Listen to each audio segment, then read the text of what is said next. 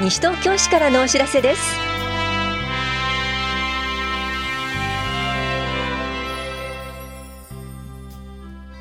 今日は国民健康保険限度額適用認定証限度額適用標準負担額減額認定証の更新。支え合い訪問協力員養成研修などについてお知らせします。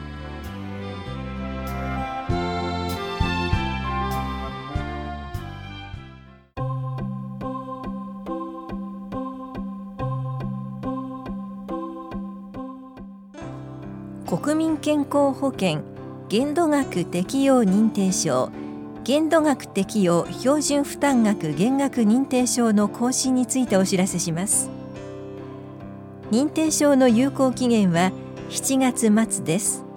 すでにお持ちの方も申請による更新が必要です。棚視聴者2回保険年金課本屋庁舎1回市民課で行ってください。お越しの際は来庁者の本人確認ができるものと認定証を作る方の保険証認め印マイナンバー確認書類をお持ちください。所得や年齢に応じて1ヶ月間に医療機関へ支払う医療費の自己負担限度額が決まっています。国保加入者がこの認定証を医療機関に提示すると1医療機関の1ヶ月間の合計を所定の限度額まで抑えられます。支払った医療費が限度額を超えた方へは高額療養費の申請書を後日送付します。なお70歳から74歳までの方は所得区分によっては高齢受給者証が認定証の役割を兼ねています。認定証の申請が必要かどうかについては棚視聴者保険年金課までお問い合わせください。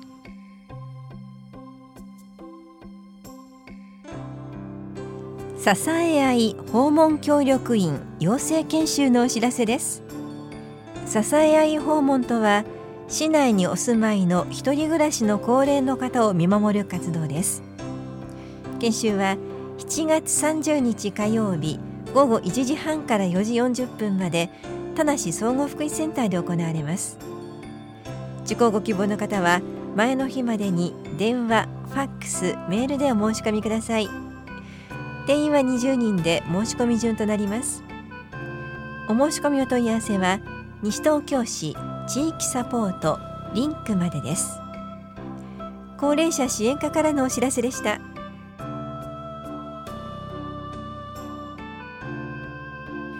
高齢者の方への主な福祉策についてお知らせします。西東京市で行っている高齢者の方への主なサービスや助成制度についてご案内します。なお訪問調査の上サービスの提供を決定する事業もありますので詳細はお問い合わせください。高齢者福祉サービスとしては高齢者福祉主義治療割引券支給高齢者配食認知症及び寝たきり高齢者等紙おむつ給付高齢者等紙おむつ助成金交付。寝たきり高齢者利美容券交付。寝たきり高齢者等寝具乾燥高齢者緊急通報火災安全システム設置。高齢者住宅用防災機器給付。認知症高齢者徘徊位置検索。高齢者入浴。高齢者緊急短所入所。高齢者と外出支援があります。補装具日常生活用具などとしては高齢者日常生活用具給付高齢者入浴券支給自立支援住宅改修費給付高齢者住宅改造費給付高齢者家具等転倒防止器具取り付けがあります。介護日常生活の援助などとしては車椅子の貸し出し敬老金の贈呈家族介護医療金市民介護講習会支え合い訪問サービスがあります。詳しくは7月15日号の広報西東京などをご覧ください。大谷庁舎高齢者支援課からのお知らせでした。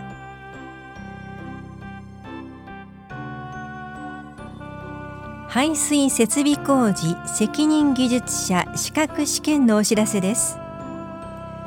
東京都下水道局では東京都下水道局では9月29日青山学院大学青山キャンパスで排水設備工事責任技術者資格認定共通試験を実施します。受験手数料は6000円です。申込書は8月30日まで法屋庁舎5階下水道課でもお配りしています。申し込みは東京都水道サービスへ郵送してください。下水道課からのお知らせでした。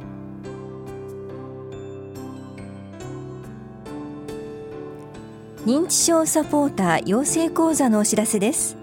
認知症サポーターとは認知症を正しく理解し地域で生活している認知症の方や家族を見守り自分でできる範囲で支援する方のことです。認知症とは何かを基本から学びませんか？講座の内容は認知症について認知症サポーター100万人キャラバンについて認知症の方を地域で支えるためにはです。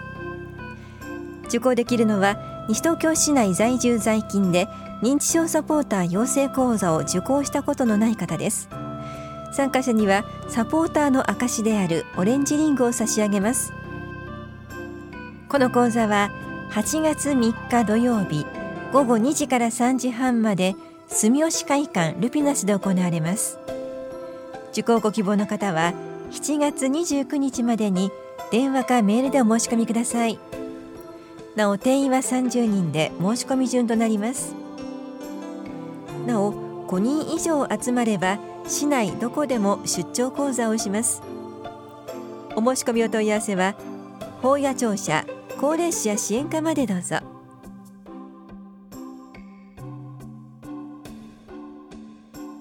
ゴミの分別にご協力をお願いします。西東京市の家庭ゴミは東久留米市にある流星園組合ゴミ処理施設に搬入処理しています。6月20日不燃ごみ処理施設内において火災事故が発生しました。搬入ごみの中に混入していた小型充電式電池が壊れて砕け熱を持ちビニールなどに接したことで発火したものと推測されます。処理にあたっては作業員が目視により手で選別を行い危険物などを除去していますが誤った分別は選別が困難であるばかりか作業員の負傷や事故につながります。また機械の破損などが原因で処理が滞ってしまいます。火災事故を未然に防ぐためにご家庭でご使用になった小型充電式電池リチウムイオン電池ニカド電池ニッケル水素電池は JBRC が推奨するリサイクル協力店で回収しておりますのでご協力をお願いしますまた棚視聴者2階ロビーエコプラザ西東京にも回収箱を設置していますのでご理解とご協力をお願いしますゴミ減量推進課からのお願いでした。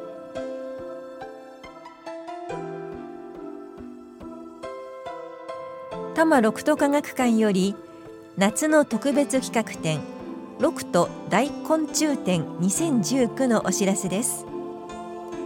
今生きている生き物の種類のうち半分以上は昆虫です。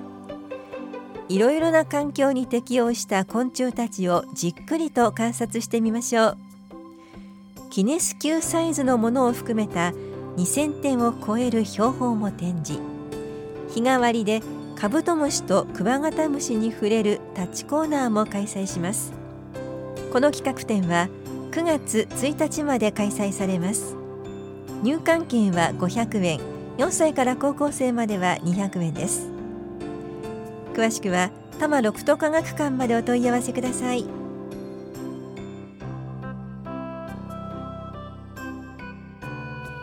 認定長期有料住宅にかかる固定資産税の減額についてお知らせします。今年1月2日から来年1月1日までの間に一定の要件を満たした認定長期有料住宅を新築した場合この住宅にかかる固定資産税を一定期間2分の1減額します。対象となるのは長期有料住宅の普及の促進に関する法律に規定する認定長期有料住宅であること。居住部分の床面積が家屋の床面積の2分の1以上であること。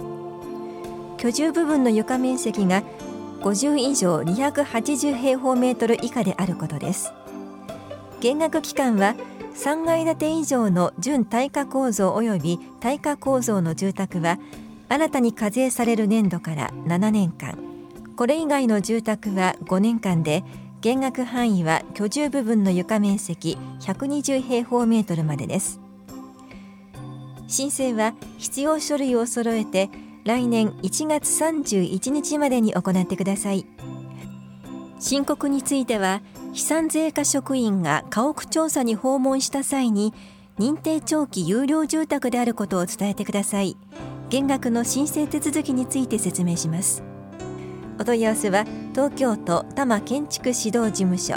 電話042-464-2154 042-464-2154までどうぞ。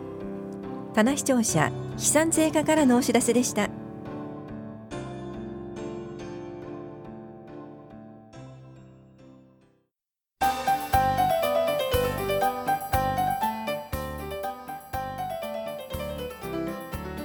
摩ロクトフェアパラアート制作ワークショップを受講してみませんか？障害の有無にかかわらず誰もが文化芸術に親しめるようパラアート制作ワークショップを開催します。ワークショップ終了後には県域5市を順番に回って展覧会を行い制作した作品を展示します。このワークショップは県域5市に在住在学の中学生高校生で障害のある方が対象です。ワークショップは9月7日から28日までの毎週土曜日全部で4日間。いずれも西原総合教育施設で行われます。特別な事情がない限りすべての講習日程にご参加ください。参加ご希望の方は8月1日から30日までに郵送、ファックス、メールまたは直接持参で市役所法屋庁舎3階文化振興課までお申し込みください。定員は10人で応募多数の場合は抽選となります。なおワークショップ終了後展覧会へ完成した作品を出品します。西東京市では来年1月28日から2月2日までコール田無で展覧会を行います。これ以外に県域5市の公共施設でも展示します。お問い合わせは文化振興課までどうぞ。